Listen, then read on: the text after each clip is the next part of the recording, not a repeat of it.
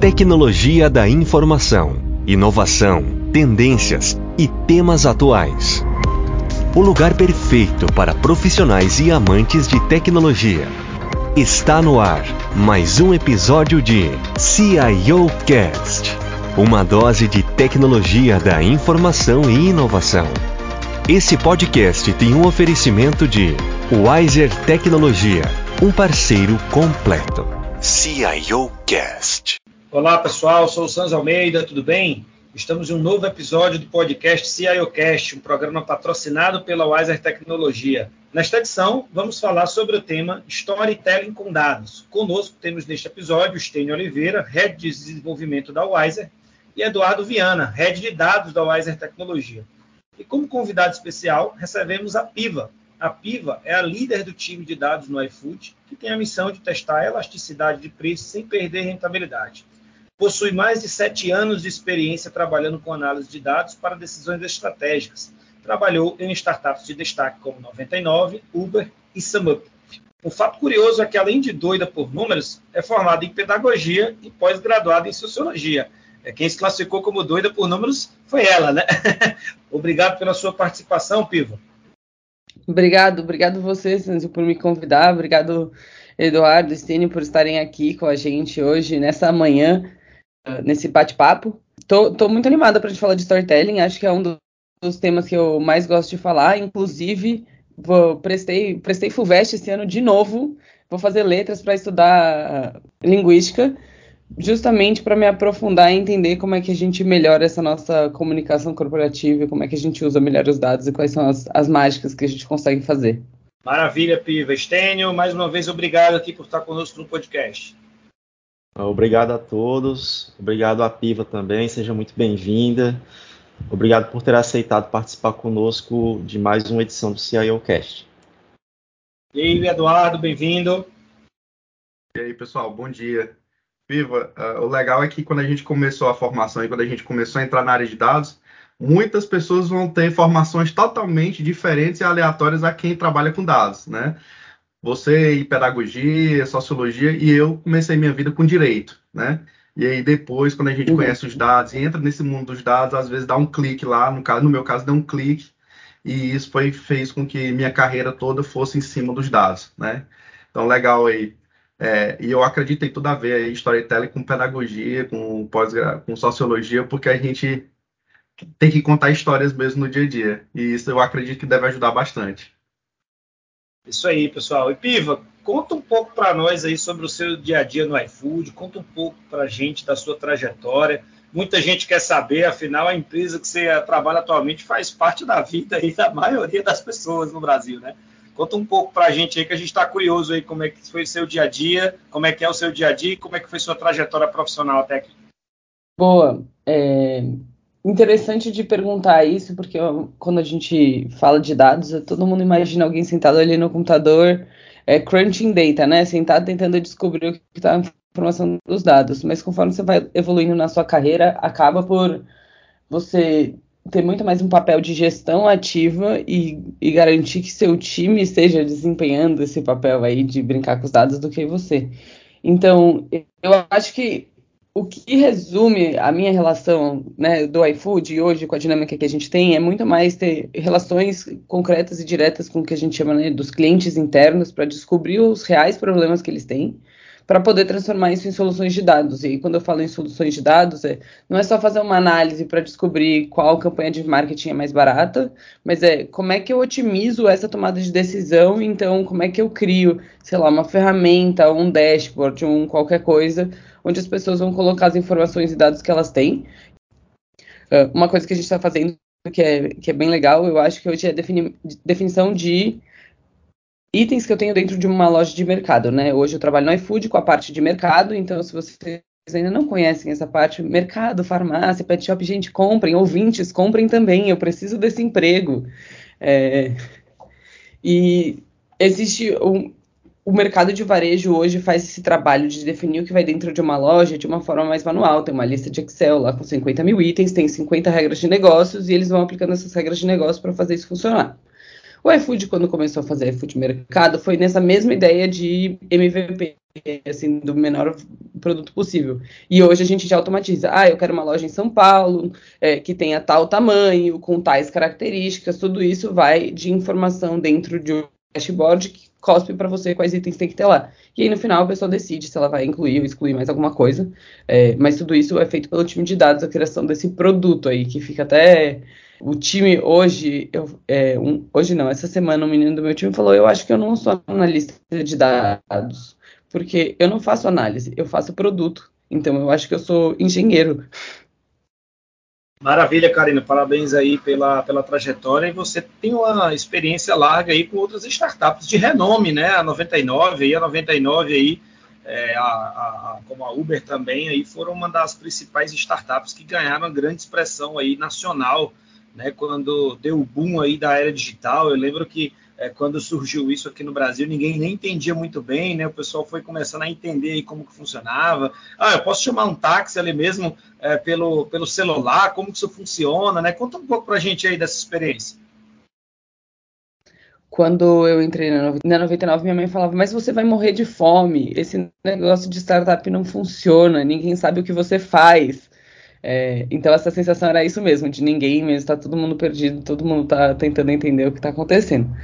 É, e eu tinha um pouco, como estagiário, você passa um pouco por todas as áreas e aprende um pouco várias coisas uh, diferentes. Então, eu trabalhei com marketing, trabalhei com finanças, é, trabalhei principalmente em operações onde eu aprendi a programar do zero. E aí, esse, teve uma dica para o pessoal que, gente, dá para você aprender a programar de qualquer jeito. Eu sentei lá do lado dos desenvolvedores e falei, me ensina a fazer essa query que eu quero saber descobrir qual é o número de táxis disponíveis em Belo Horizonte ontem. E aí eu virei a menina dos dados, não existia um time de BI, então, e aí tudo que precisavam pediam para mim, aprendi na hora, pé nem cabeça ali, sem organização nenhuma esse, esse aprendizado. E lá foi um dos primeiros lugares onde eu, onde eu já entendi que storytelling era importante. Tem um, uma passagem que eu gosto muito, que eu já estava lá fazia mais de ano, aí o meu chefe, que era gerente de operações, pediu para eu trazer uns dados da evolução do, sei lá o que, que era, mas tipo, cancelamento nas principais cidades de táxi. E eu fiz assim uma apresentação bem bonita, né? Me importei com o visual, me importei com tudo, achei, achei que escolhi cor, sabe? Assim, achei que tava arrasando que isso era storytelling. Aí ele olhou minha apresentação, fez um comentário aqui, outro ali, falei, tô arrasando, não pediu para mudar nada, e falou, vai lá apresentar para o CEO, Paulo Veras. E eu, toda pimpona com o meu computador lá, indo cheguei pro CEO para apresentar, ele já começou assim, mas qual é o contexto disso? Mas esses números crescem por quê? Mas e não sei o que lá? Eu não consigo entender onde você quer chegar com essas informações. E eu fiquei assim, ó. Peguei o computador, né? Coloquei, guardei ele na minha bolsinha, voltei pro meu lugar, chorei um pouquinho, não. E falei pro meu chefe, mas você já sabia que ele ia falar isso? Eu falei, aí ele, sim, é que você precisa aprender do jeito mais difícil. Então, e ali foi a primeira lição que eu tive de que storytelling é uma história com começo, meio e fim, e não gráficos bonitos e números bonitos. É... E, nossa, me lembro desse dia com fosse ontem. É, maravilha, Pivo. E data storytelling é a evolução da gestão de dados, né? É, apenas uma informação sem contexto e fria não é mais tão eficiente. Você, inclusive, acabou de nos dar aí um belo exemplo aí é, que, que aconteceu, inclusive, com você, né? Como é que você enxerga isso aí? É, eu acho que storytelling é contexto. Não é mais nada do que além de contexto. Eu tô preocupado aqui que eu tô falando um pouco, Eduardo, e então, tipo, bem na deles, assim, pensando que podia ter eu, eu até levantei a mãozinha aqui porque eu queria comentar um pouco sobre o que você falou anteriormente, né? Essa experiência que você passou é, com relação a, a, ter um choque é, de realidade é, na apresentação que você fez lá para para o teu superior imediato e depois para para alguém que vai tomar as decisões mais estratégicas dentro da empresa, né? E você vai com a expectativa de que o que você vai explicar ou, ou contar ali para eles é, fique tudo muito bem esclarecido e que eles entendam pela tua perspectiva, mas aí, como você estava ali na, no início, acredito eu, né, pelo que eu entendi, é, da, da, tua carreira e, e, teve esse primeiro case aí, ele, eu entendo que ele foi um case de sucesso do ponto de vista que você teve esse choque e esse choque foi fundamental para você poder se, se inserir melhor no contexto do storytelling, né? Então, era dizer isso, né, que é, quando a gente vai para uma apresentação, né, essa apresentação, pegando o teu exemplo aí, ela não pode ser muito técnica, né, falando aí do, do data storytelling, né, você vai para uma narrativa e, e quem está lá do outro lado espera essa narrativa, né, então Vou, vou, abrir um espaço aqui para poder contar um pouco da, do, que eu, que passei, parecido com você, mas foi no mestrado, né? É, no mestrado nós temos doutores que ficam na expectativa de você defender uma ideia. E você vai pensando em, em detalhar tecnicamente e, e, e, entrar e se aprofundar tecnicamente em muitas coisas, mas eles não querem isso, né? Eles querem que você conte uma história e que ela seja breve que, e que ela traduza o que você está tentando defender ali, né? Então, é, foi mais ou menos o que você é, passou, mas é, é, uma lição, né? Uma grande lição, aonde eu acredito que essa tua lição foi, foi o que te deu é, o insight para poder partir para outras estratégias no storytelling. Ela, ela, aprendeu da maneira mais difícil, né? Até como o, o seu líder ah, havia falado aí, né? É, o imediato dela não errou, né? É, foi, foi pra, é um choque, né? Você tem um choque, mas ele não errou.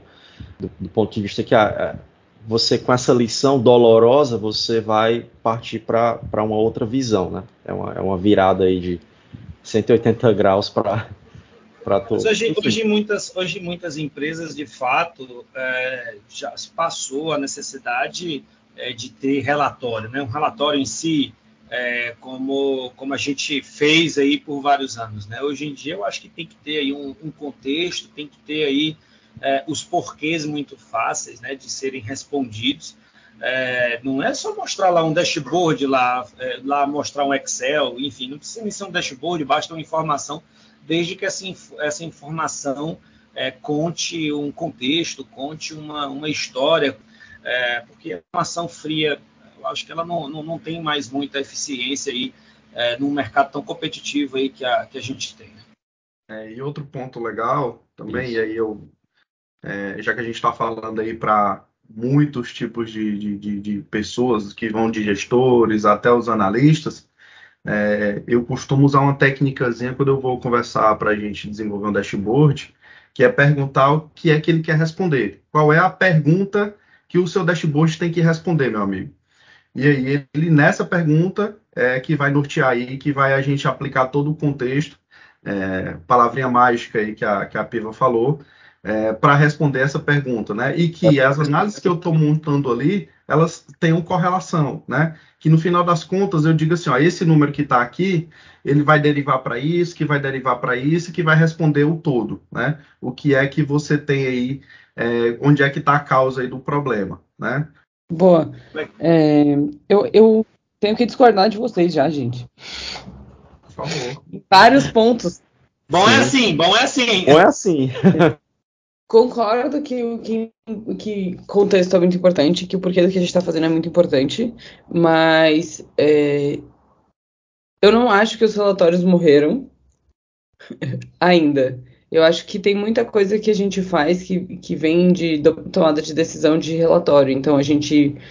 Eu faço, eu sou uma equipe que, multidisciplinar que crio um monte de relatório. Então, eu crio os relatórios oficiais em que a gente põe como rentável a gente está, quanto que a gente está ganhando, como estão os nossos principais indicadores, etc. Porque o relatório tem sim um objetivo claro, que é um objetivo claro de informar e que é de, de, de acúmulo aí de, de KPIs, assim. Então, é, o que tem que tomar cuidado é muito mais no sentido de do porquê que o Eduardo estava falando agora, do que do que o relatório ele é uma ferramenta que faz sentido. Ele só, ele só deixa de fazer sentido se ele não tem um motivo claro para existir. Então, é, eu acho que o, o, storytelling passa por isso, né? A história que você quer contar é, pode vir de qualquer maneira. E aí, voltando no que alguém também falou aí no meio dessa, eu deixei vocês falando para juntar tudo e, e, fazer um resumo. É, vocês também falaram, ah, porque não pode ser técnica uma apresentação. Uma apresentação pode sim ser técnica também. Uma apresentação para o CEO da 99 Taxas, que não está nem aí como eu clusterizei as pessoas, não pode ser técnica. Então, eu acho que também ali na, com esse exemplo da 99 foi uma ótima aula de audiência. Então, como é que você reconhece a sua audiência? Porque se eu for numa convenção, num simpósio, num, sei lá, cheio de gente de dados, o pessoal quer entender como que eu fiz o meu modelo ser eficiente, como é que a minha clusterização foi eficiente. Eu vou contar uma história também, eu vou tentar deixar isso ser é, mais leve, né, e menos... Mas, mesmo assim, isso me permite deixar esses detalhes. Por exemplo, eu sou professora da Terra, é, no curso de Analytics deles, que a Terra é uma escola de carreiras do futuro. Então, dá aula de produto, Analytics, é, programação, etc. É, e mesmo quando eu tenho matérias mais densas, eu falo que eu tenho que, que eu não estou dando aula, que para mim tudo na vida é entretenimento. Então, como é que eu faço para ensinar SQL para uma pessoa de uma forma que ela consiga não só entender, não só correlacionar ali, mas que tenha uma história. Então, por exemplo, tem um, um site na internet que disponibiliza um curso de SQL que chama SQL The Murder Mystery. Então, mistério, tipo um jogo do. Gente, vocês sabem o nome, aquele do mordomo com castiçal, que não sei o que lá. Aham, aham, aham. Qual é o nome desse jogo, gente? Eu também não tô, não tô lembrando, não, mas eu sei qual jogo que você tá falando. É, daqui a pouco vem o nome. É, enfim, e aí você vai ensinando a pessoa a, aprender SQL e no começo ela consegue do tipo, ah, quais são todos os espaços que eu poderia achar, aí depois quais são todas as pessoas disponíveis, e aí depois eu aprendo a fazer onde essas pessoas disponíveis estavam, e aí depois, e aí vou contando uma historinha e no final ela vai descobrir quem matou quem com o quê é, no joguinho fazendo SQL, entendeu? Então é do tipo, você transforma um negócio que é técnico, porque eu tive que ensinar as partes técnicas para essa pessoa conseguir sabendo fazer, ser autossuficiente com queries, pelo menos ultra básicas, mas ao mesmo tempo conseguir contar uma história para ela. Então existem milhares de formas de fazer isso. Você pode sim usar informações técnicas. Eu particularmente sempre tiro o máximo possível, a não ser que seja realmente uma discussão entre pessoas técnicas tentando aprender, tipo, vou ensinar para vocês como que a gente fez A. Se não for esse o caso, em geral, eu tiro e simplifico. E dois, eu também acho que relatórios é, têm sua função de existência, mas é, o importante é estar claro essa função e não eles deixarem de existir. É isso, falei um monte. É, Karina, isso é uma técnica, isso é uma técnica de gamificação, não deixa de ser uma técnica de gamificação, né? Que você está usando aí essa técnica aí para ensinar os alunos aí da, da escola. Estava procurando no Google aqui o nome do joguinho do Mordomo, mas não achei não. Era um jogo de tabuleiro, lembro, lembro é, bastante dele. Não é detetive, não? Isso! Detetive, é isso aí. Ah, olha só. É, bem lembrado, Eduardo. É, então, é, é isso mesmo, é, Piva. A gente é, tem que ter, de alguma maneira, uma, uma, um pouco do técnico ali, até para dar uma segurança maior né, na, na, apresentação. E, e, os relatórios realmente não vão deixar de existir. Né? De onde vêm esses dados? Né? De onde é que você tirou? Onde é que eu posso ter acesso é, aos dados que você utilizou para contar a história? Né? Então, eu estou contigo também nessa. É, nessa conclusão com relação à apresentação. Ela não pode ser também muito técnica, mas ela tem que ter por trás ali uma, uma, uma base técnica para dar segurança a quem está assistindo. E os relatórios, o, o, de onde você tirou os dados, eles têm que existir, né? tem que estar tá em algum lugar, tem que estar acessível para que as pessoas possam depois, se quiserem, ter ter é, uma visão de onde é que você obteve as suas informações ou os seus dados para contar aquela história, né? Então está corretíssimo, estou totalmente de acordo. É, e também assim, né? É, eu acho que é, tem que moldar de fato, como a Karina bem falou, para quem está escutando, né? Então, assim, se for para o time técnico, você é o máximo é direcionado né? para o time técnico. É, a gente for apresentar uma coisa para um presidente de uma empresa, tem que ter uma linguagem. Se for para um gerente, outra linguagem. Se for para um analista outra linguagem. A gente já presenciou aqui no dia a dia, aqui no, no, no, nas atividades aqui na, na Wise e até em outras casas, é que se a gente não seguir fielmente essa linguagem para quem a gente está apresentando, uh, muito provavelmente você vai ver uma pessoa perguntando, tá, mas o que, que isso quer dizer? A pessoa não vai conseguir interpretar. Então, eu acho que a, que a linguagem aí ela tem que ser totalmente aderente para quem você está apresentando, para quem está lendo né, aquilo, né? Senão é, vai acabar, no mínimo, sendo cansativo para a pessoa, ou no mínimo não vai atender aí as expectativas. Como a Pio falou, os relatórios, eles nunca vão deixar de existir, né? Mas a gente vê uma mudança aí é, de pouco em pouco, né? É, dos números chegarem de uma forma mais rápida e mais conclusiva, né? É, eu me lembro que eu li um artigo de um jornalista falando um pouco lá da, da, da mudança da análise de dados lá no, na Amazon, né? Que o Bezos ele estava pedindo agora é, é, nas últimas nas últimas apresentações, não apresentações em PowerPoint, não só mostrar o número, não só dizer é, quanto foi o, o percentual de crescimento, não só isso, mas aplicar um formato de memorando, onde ele escreva lá, ele, ele diga o que é que está acontecendo com aqueles números, né? Não simplesmente dizer, ó, é, evoluímos X% no nosso percentual de vendas. Mas por quê? Qual o contexto disso? Né? Então, assim, é, eu acredito que isso é natural quando a gente vai consumindo cada vez mais dados, vai entendendo cada vez, se apropriando cada vez mais dos números da, da, da companhia, né? É, de chegar num nível analítico mais maduro, né? Então, bem legal.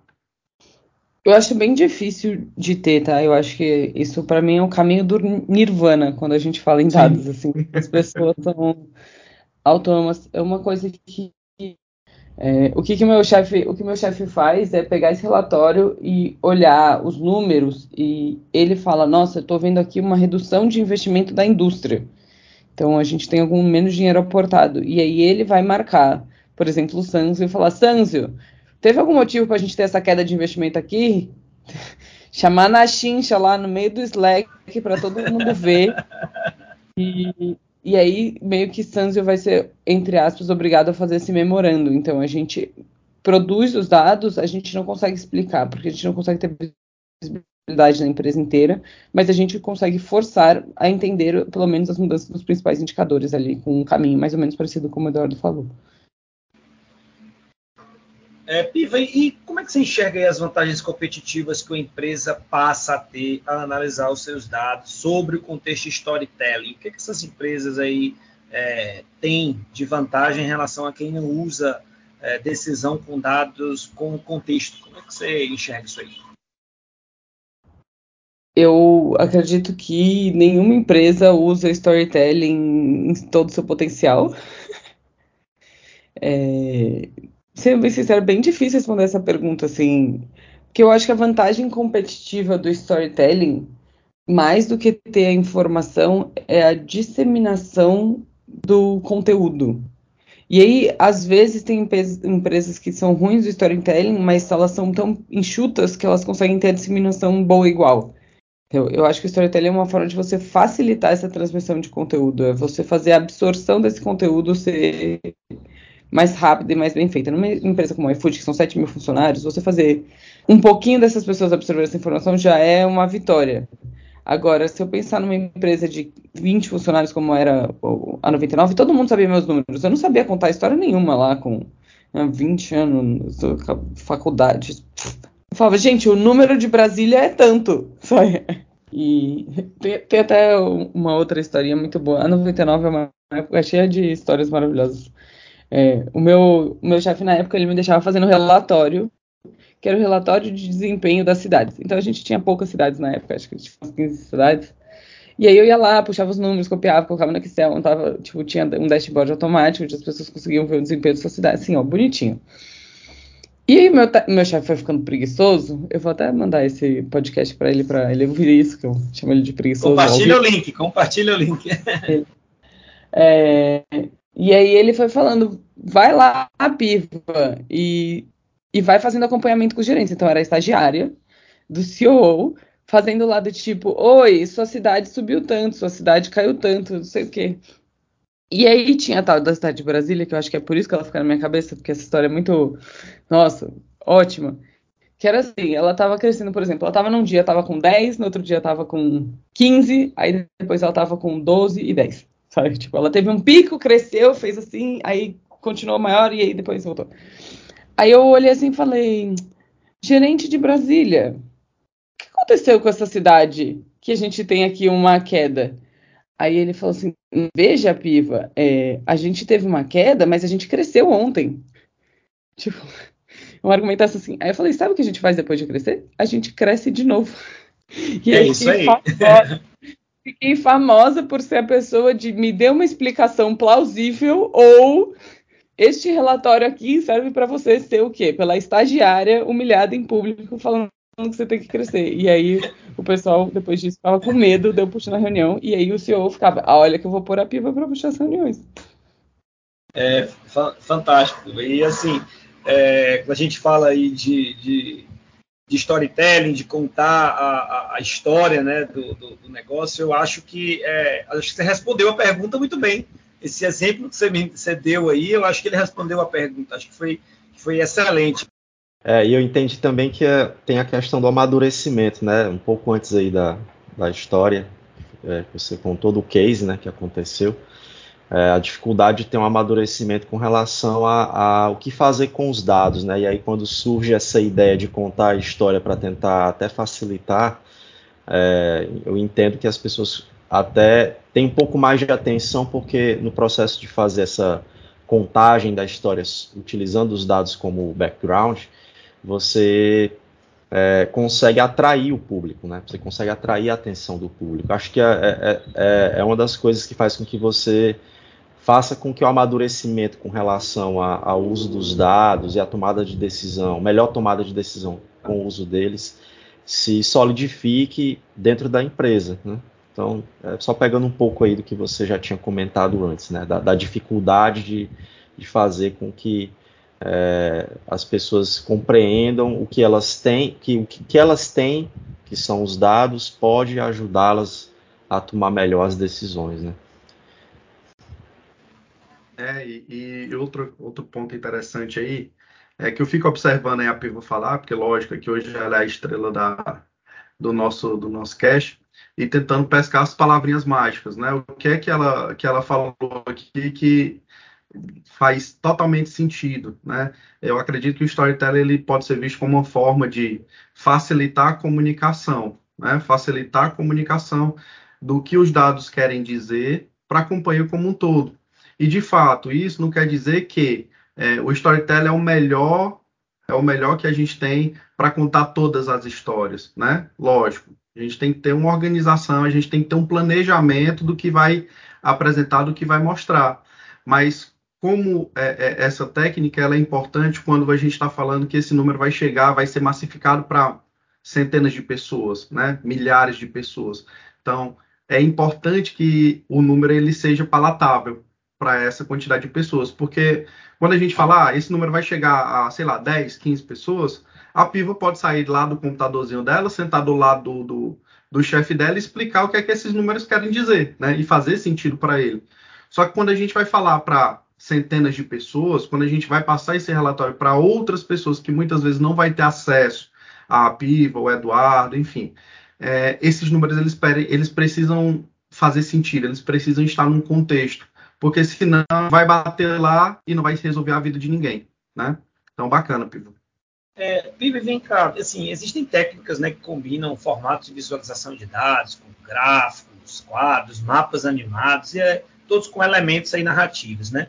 Tem alguma receita disso? Como é que você gosta de fazer? Como é que você gosta de atuar quando a Piva vai trabalhar com storytelling? Como é que você gosta de fazer aí, digamos assim, o seu, seu ritual você fazer isso? Conta um pouco para a gente. Eu queria só acrescentar, Sanji, se no, nessa pergunta a questão do herói e vilão, se entra na sua técnica também, se faz parte, né? Herói e vilão dentro da narrativa. É, a técnica de herói e vilão dentro da narrativa que o Stanley está falando é uma que é, vamos lá, vamos dar três passos atrás. O que, que é storytelling, né? A gente podia ter aberto o podcast com essa, ter sido ótimo. É, é, storytelling é é a construção da narrativa, né? É a história como você quer. Então, a tradução literal é contação de história. Isso é a palavra storytelling. Então, É, você pode fazer isso de várias formas. E aí você pode escolher uma, uma narrativa direta, que tem começo, meio e fim, uma narrativa indireta, que você começa pelo fim, chega no começo e faz o recap, e você pode fazer outros tipos de narrativa aí no meio do, do caminho. Dentro dessas narrativas, você pode usar de outros recursos que são famosos na contação de história, tipo construção da jornada do herói que é você pegar um, uma, um personagem principal que vai passar por determinados desafios, ter seus impedimentos, superar esses impedimentos, chegar nesse, nesse momento aí de conquista e depois o encerramento dessa história. É, e aí um dos recursos que é o que o Stênio está falando é de você ter um herói e um vilão, que é você vai contar essa história é, enaltecendo algum ponto e a outra pessoa sendo recebendo a culpa por qualquer coisa que não dê certo, né? E aí teria um outro que seria um anti-herói que ele navega entre esses dois pontos. É... Dito isso, que agora a gente fez um contexto de como que eu gosto de contar histórias. Eu vou voltar, tudo depende do meu contexto também, depende do contexto de que para quem eu estou apresentando, tá? Então, se eu fosse apresentar aqui para vocês o iFood, eu ia fazer uma coisa. Se eu fosse apresentar para vocês, pedir um pitch de investimentos para minha startup, era outra, tá? É, como eu funciono, e aí eu vou pegar os grandes cenários que eu tenho dentro do iFood para ilustrar as formas diferentes que eu faço. O cenário mais comum é eu apresentando para um diretor resultados. Tá? O que, que eu gosto de fazer? Eu gosto de usar narrativa indireta, então começar do fim para ir para o começo, porque o que o meu diretor quer saber é número, ele quer saber resultado. Então é quanto dinheiro você me deu fazendo o que você está fazendo. Aí eu pego lá um slide lindo com o resultado e aí, depois disso, eu dou um contexto falando de por que fizemos, onde começamos, etc. E então eu conto como que a gente chegou nesse resultado, tá? Esse é minha, meu formatinho de narrativa. Depois eu vou falar de gráfico, mapa, etc. vou passar uma, uma coisa por vez para ficar mais uh, fácil. Quando eu estou fazendo apresentação em sala de aula, é, eu uso narrativas diretas e, em geral, eu, tenho, eu tento usar recursos de, uh, de contação de história de filme, né? De, de livro mesmo, de usar a jornada do herói em construção. Então, eu vou contar a história do Murder Mystery. Então, gente, a gente tinha aqui essas pessoas que foram para uma casa e elas estavam nessa casa passando férias, aí aconteceu isso, e aí todo mundo ficou preso na casa das férias etc. E a gente vai indo lá para narrativa detetive até todo mundo descobrir quem matou quem e ficar satisfeito no final e a gente fazer um encerramento. Tá. É, por que, que eu faço isso? Porque trazer para um contexto com uma história pessoas que estão totalmente fora daquilo que você vive é o jeito mais fácil delas se lembrarem depois uh, dessas informações. Tá? A Stanford fez uma pesquisa que, se você usa números para falar, você tem 10 menos, vezes menos eficiência na lembrança da pessoa do que com a história em si. Então você provavelmente todo, todo mundo vai que está ouvindo o podcast vai lembrar do Murder Mystery e vai falar, gente, dá para aprender SQL fazendo Murder Mystery porque tem a historinha que a Piva falou 50 vezes do Murder Mystery. É, agora, se eu falo, gente, aprender SQL é só uma questão de você gastar 18 horas em tanto tempo dividido, as pessoas não vão lembrar quantas horas são nem nada, elas não vão absorver esse tipo de coisa. Então, a historinha de alguém amarrando quais são os conceitos é, é mais eficiente, tá? Então é isso. Um lado eu uso narrativa direta, outro lado eu uso narrativa indireta. Às vezes a gente tem algumas apresentações de áreas, assim, que são entre áreas, né? Então eu vou apresentar para o time de produto, eu vou apresentar para o time de design. Aí eu vou mesclar mesclando um pouco de cada uma, mas em geral eu sempre tento enfocar em construir um, contexto claro de onde vem aqueles números, que é onde poderia entrar essa visão de, de jornada do herói, onde poderia entrar essa visão de, de é, vilão e, e, e, protagonista e etc. É, muito mais do que no resto dos dados. Então, isso é uma parte. Já contamos o que é storytelling, já contamos quais são as principais narrativas que a gente gosta de usar. Aí você perguntou sobre visualização de dados. Gente, tem um livro que chama Storytelling com Dados, da Cole, eu não sei falar sobre o nome dela, que ele é... Excelente, excelente. Que ele é famosíssimo. Eu acho que essa moça, essa mulher incrível, que também tem um podcast, inclusive em inglês, gente, caso vocês queiram ouvir, é, ela tem muito um ótimo caminho para receitas de bolo, assim, de como construir visualizações, tá? Então eu deixo isso aqui como aprendizado para vocês depois fazerem referência. O que eu sugiro Gráfico de barra e gráfico de linha. Se você não mexe com dados, gente, não se aventure. Gráfico de barra e gráfico de linha é tudo que você precisa na sua vida. O resto é frescura. Mas, se você quiser se aventurar, você fala, não, mas eu trabalho com dados já faz tempo, Piva, e eu queria explorar a vida e ter mais ferramentas. O que, que você pode fazer? Você pode entrar. Depois o Sans e o Stênio Eduardo vão se dar um jeito para colocar na descrição do podcast aí todas as coisas que eu estou falando de referência para vocês poderem achar, viu? Então eu estou entregando aqui para a produção. É, vocês podem conhecer o DataVis Catalog, que é um site na internet que literalmente mostra todos os gráficos e funções e como é que você monta eles. Tá? Isso é um. O segundo, vocês podem usar, tem uma biblioteca da linguagem de Python que tem a documentação e ensina como usar os tipos de gráfico, que é o Seaborn, que também é ótimo. E eles também têm ótimas paletas de cores, que é um dos critérios mais importantes deste universo para você fazer um gráfico bonito, é você escolher as cores certas. E aí você também pode pedir ajuda para escolher as cores certas e pegar tendências de mercado, tendências de cores e etc. na Adobe. A Adobe tem o site Adobe Color Wheel, que tem uma rodinha de cores, que tem tendências de cores, que você consegue pegar cores análogas, complementares, tríades e etc. Uh, que vão te ajudar a montar gráficos com cores bonitas. Esse sim, básico do básico. Mas minha receita de bolo é gráfico de linha e gráfico de barra. Cara, não usa gráfico de pizza não usa gráfico de pizza. Gráfico de pizza raramente dá certo. Eu não Mas vou que entrar a gente na... esteja falando da iFood, do iFood, que fala comida, aquela gráfico de pizza definitivamente não é, é recomendado, tá? Primeiro porque o nome do gráfico é gráfico de setor. Pizza foi como a gente amigavelmente chamou. O brasileiro colocou, né? O brasileiro batizou, né? O brasileiro. Não, em inglês chama pie chart, que é torta, né? Daí. É isso aí. Então, é isso. então é isso. Um, aí fala assim, ah, mapas animados e etc. Tudo na vida depende de contexto. E aí, storytelling, que eu tô batendo na tecla é justamente isso, né? Como é que a gente está sempre no mesmo contexto. Um mapa animado, se você vai lá fazer um keynote, uma palestra em algum lugar, uma presença, não sei o quê, em que você tem todo o seu discurso contadinho, bonitinho, ninguém vai te interromper, etc. Aí você coloca um mapa animado, que aí você vai saber o que falar, a hora que falar, a hora que vai entrar, vai ter um design que vai arrumar os negócios lá para você, etc. Cara, nos demais momentos da sua vida, evita a animação, gente. A animação só atrapalha a apresentação, que a animação entra errado, aí tá fora de ordem, e depois você quer voltar o slide, você tem que ficar voltando 500 animação, aí depois você quer passar, você tem que passar todas as animações tudo de novo.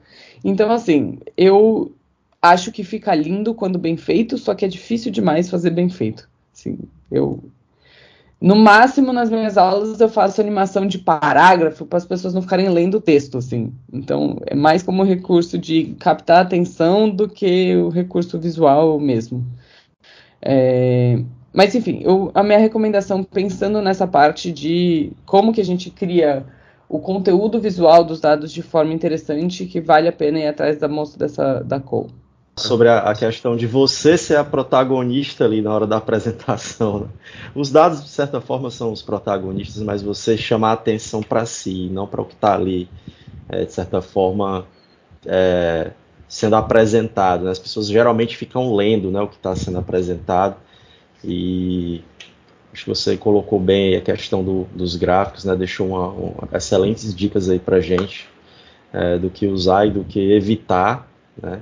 Mas você falou uma coisa interessante sobre ler, né? As pessoas gostam de, quando vê uma frase, começa a ler. Então você puxa para você a, a, a apresentação, para você acabar se torna da protagonista da apresentação, né? Que as pessoas olhem para você e te escutem. Né? O, o, gráfico ali, ele é o apoio. Né? A Piva fez excelentes referências aí. Eu acho que é interessante fazer essas referências aí quando o nosso ouvinte estiver escutando, ele saber ali onde onde baixa, onde consegue procurar aí tudo que a, que a Piva colocou. É, e Piva, hoje eu sei que você deu excelentes dicas aí, usou um pouco aí, digamos assim, da, da sua receita aí para trabalhar com storytelling, mas hoje falando uma linguagem para os profissionais que não exploraram ainda storytelling no seu dia a dia, né? É, o que, que você entende aí que ele precisa de hard skills, soft skills para ele de fato começar a trabalhar com storytelling. Não é só hard skill, precisa de soft skill também nisso, né? A forma de falar, ali, a habilidade de conseguir ali é, é fazer um, contexto, né? É, a gente ainda passa, ainda tem muitos profissionais ainda que, que não tem essa facilidade. É, é, o puramente técnico. Ele vai lá, ele é o melhor cara técnico, mas às vezes na hora de apresentar, às vezes na hora de é, de repassar isso para outra pessoa, talvez não tenha a total assertividade. Como é que você enxerga isso? O que, que um profissional precisa? É, eu me veio, enquanto você falava, uma reflexão sobre a palavra hard skill e soft skill que eu vou introduzir aqui para o seu público pensar, de que por que, que aprender programação é uma hard skill e aprender a falar em público é soft skill? Tem técnica para isso e tem vários cursos assim, tem disponíveis aí no mundo sobre falar em público. Então, como é que você aquece sua voz, que ordem você fala, qual entonação você dá. Por que, que não é hard skill isso, né? Deveria ser considerado hard skill também. Enfim, foi só uma reflexão aqui, não é de vocês, mas me veio agora. É... Então, qual técnica que eu acho que você. Para mim, eu sou 100% generalista. Eu gosto de aprender várias coisas. Eu tenho interesses múltiplos, tipo, faço letras, sociologia, engenharia, design, jornalismo, já fiz vários cursos diferentes na minha vida, porque tudo era tão interessante que eu não sabia por onde estudar. É... E o mundo, como ele é hoje, ele é um mundo em que as pessoas generalistas são melhores reconhecidas, tá? Então, ah, não, Piva, mas o mercado para data science está ótimo. Está super aquecido, as pessoas estão pagando super bem e essas pessoas são focadas em hard skills, em skills técnicas, bem técnicas mesmo. É, como é que você diz isso? Como é que eu digo isso? É esse data scientist, ele, quando ele chegar num nível de lead, de, de, né, de sênior, ele não tem para onde ir, porque as, a, o técnico que ele aprendeu não leva ele mais a lugar nenhum. Ah, Piva, mas não existe a tal da carreira em Y onde as pessoas podem crescer de forma técnica? Sim, mas você vai virar líder de time de alguma forma, porque você é a referência técnica, você vai ter que ensinar os outros, as pessoas vão até você para tirar suas dúvidas. Você vai ser responsável por fazer a grande, sei lá, revisão de todos os códigos, ou fazer o controle de qualidade, ou ficar responsável por uma área de governança. Quando você cresce na carreira, você vai ficar dependente de habilidades não técnicas, né? Ou das tais das soft skills. Você vai ficar refém de falar bem em público, você vai ficar refém de construir uma narrativa. Porque, querendo ou não, as pessoas que constroem uma narrativa são aquelas que conseguem captar a estima do público, que conseguem, que tem. Ah, gente, hoje não, não tô conseguindo 9 horas da manhã achar todas as palavras que eu queria para ilustrar aqui a, a, a Uh, para quem não tá vendo, já que isso é um podcast, o Sanzio tá rindo da minha cara e fazendo um joinha de do tipo, tadinha, não consegue. é... Então, assim, o que foi bom que aconteceu comigo lá no 99 como exemplo é, me deram a cara a tapa e você só aprende a cara a tapa. Porque não existe, eu acho que é aí que podemos colocar a linha, né, entre a hard skill e a soft skill. No hard skill é do tipo, escreve o código assim, é ponto e vírgula e acabou, entendeu? Esqueceu o ponto e vírgula, o código não funciona. É, no soft skill é, eu errei talvez umas 10 coisas na minha apresentação para o CEO mas ele me pontuou duas ou três. E das, dessas três eu aprendi uma. E fui aprender as outras quando eu tomei mais tapa na cara. Porque não é um manual. Porque se eu apresentasse para ele, ou para o CPO, ou para o sei o quê, cada uma dessas apresentações eu ia ter recebido um feedback diferente. Então, para mim, é. Se você tem um trabalho que alguém tem que apresentar e mostrar o resultado, que esse alguém seja você. Então, vai lá aprender, pede feedback para as pessoas, e aí, se você se interessa pelo tema, lê na internet, vê podcast, vê vídeo, vê o, o que quer que seja, mas conteúdo a gente tem é, disponível para isso. E aí, por último, uma observação é: os conteúdos que a gente tem não explicam storytelling de dados do começo ao fim em lugar nenhum. Então não existe nenhum conteúdo que eu tenha achado na internet, olha que eu pesquisei bastante, que fale desde construção da narrativa, tipos de narrativa, identificação de audiência, como montar suas visualizações num lugar só. Então você vai ter que seguir 50 pessoas diferentes. Eu tô indo uh, estudar letra linguística justamente porque eu quero achar alguma coisa que faça um fio condutor. Ah, um manual? Não vai existir um manual, mas alguma coisa que seja um fio condutor aí que ligue esses pontos. Então, quem sabe, gente, daqui quatro anos, quando eu terminar o mestrado, a gente possa fazer esse novo, um novo podcast com um fio condutor de começar ao fim explicando como que a gente faz para os profissionais terem. Está convidado, não precisa esperar quatro anos, não. Você está convidado para o segundo episódio. Até porque o storytelling aí, é, é, que a gente está falando, de fato, não existe fórmula do bolo. Acho que muita, muitas vezes quando a gente fala, a gente coloca algum, alguns facilitadores, mas não existe fórmula do bolo. Né? Mas eu acredito que duas, dois pontos importantes que a gente tem aí. Primeiro, é saber quem é seu público-alvo, para quem é que você vai apresentar o número, né? E, e, um outro ponto aí também que, que você falou ali atrás, e eu, eu também gosto muito de usar nas minhas narrativas, é a narrativa indireta. Eu começo mostrando o resultado final, e aí eu vou abrindo o restante, vou tentando explicar um pouco aquele número né? Por que, que aquele número fechou daquela forma? Porque, de fato, quando a gente está apresentando para a cadeia principal, a, a, a, ponta da pirâmide na, na empresa, é, a maioria das vezes ele vai dizer assim: como foi que fechou meu resultado? Depois é que ele vai perguntar por que, que fechou isso, né? Então, acredito que essa narrativa indireta é muito importante também. São dois pontos que eu acho que, é, que, que quem hoje quer trabalhar com números, eu acho que, e assim, quem quer contar essa história, quem quer fazer essa apresentação, pode se utilizar, né? Saiba seu público, saiba para quem você está apresentando, e no meu caso aqui eu utilizo muito a, a, a narrativa indireta também. É, só acrescentar, eu também sou professor, tá, Piva?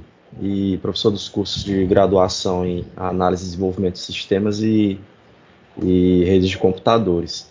E eu sempre gosto de, de é, comentar que uma aula sempre é uma nova aula, né? Você pode ter ali o conteúdo sendo o mesmo sempre para repassar para os alunos que estão ali querendo aprender, mas você nunca, como professor, ou como alguém que vai querer contar algo para alguém, né? Tentar explicar algo para alguém para que ele entenda e, e use isso na vida dele acadêmica e profissional, você nunca vai contar da mesma forma, né? Então, o público, embora sejam alunos, etc., o público é diferenciado, né? Tem, tem cada um sua, seu perfil, né? As turmas são diferentes. E assim, trazendo para a narrativa, eu, eu fiquei pensativo aqui com uma coisa que você falou, né? Que quando você vai para a narrativa, você aprende também ali durante a sua narrativa. Então, uma, narrativa gera sempre uma nova narrativa para que você possa com esse amadurecimento e para outras uh, ocasiões fazer o teu data storytelling e, e ali é, com o que você aprendeu criar uma nova narrativa e, e, assim por diante, né? Então é sempre tudo novo, né? Tudo muito novo. É, você aprende, ganha experiência para chegar em uma outra ocasião e contar uma nova história. Né? Isso aí, pessoal. Nós estamos chegando ao fim de mais uma edição do podcast CIOcast. Nesta edição, conversamos sobre o tema Storytelling com dados. Agradeço a sua participação, Piva. Muito, muito obrigado por terem me convidado. Achei que foi ótimo. Achei que esse papo rende muito. É, a colocação de vocês para eu poder o quê? Puxar um pouquinho no pé de vocês, falar sobre relatórios, falar essas coisas. É, é bastante interessante. Eu gosto bastante dessa troca. E acho que é isso, pessoal. Acho que a gente tem bastante conteúdo na internet para compartilhar com vocês, se vocês quiserem se aprofundar mais nesse tema e saber mais a respeito. Se quiserem também me seguir no Instagram, que eu compartilho bastante conteúdo lá também, é o piva.carina, fiquem à vontade. Perfeito, pessoal. A gente vai colocar aqui também é, no link do episódio aqui no Spotify as redes sociais é, da Piva, tá? Tanto o Instagram como o LinkedIn é, para vocês seguirem aí a Karina aí, que ela posta muito conteúdo aí bastante relevante, tá? Obrigado, Stênio. Obrigado, Eduardo. Obrigado, Piva. Obrigado por ter participado conosco aqui. Parabéns pela sua trajetória. Deixou aqui mais rico o nosso é, podcast, trouxe dicas, passou a sua experiência, né? É, e ficamos muito gratos por tudo isso, tá? Muito obrigado. Valeu, Piva, por compartilhar um pouquinho do seu conhecimento, tá? Foi muito rico essa nossa conversa. Quero desejar muito sucesso aí na sua, na sua jornada, tá? Também queria agradecer a você, nosso caro ouvinte, que estou aqui até o fim do episódio, Guerreiro. Segue nossos canais nas plataformas, compartilhe conteúdo com os amigos. Um abraço, até o próximo episódio. Podcast CIOcast, a realização da Wiser Tecnologia. Um abraço, tchau.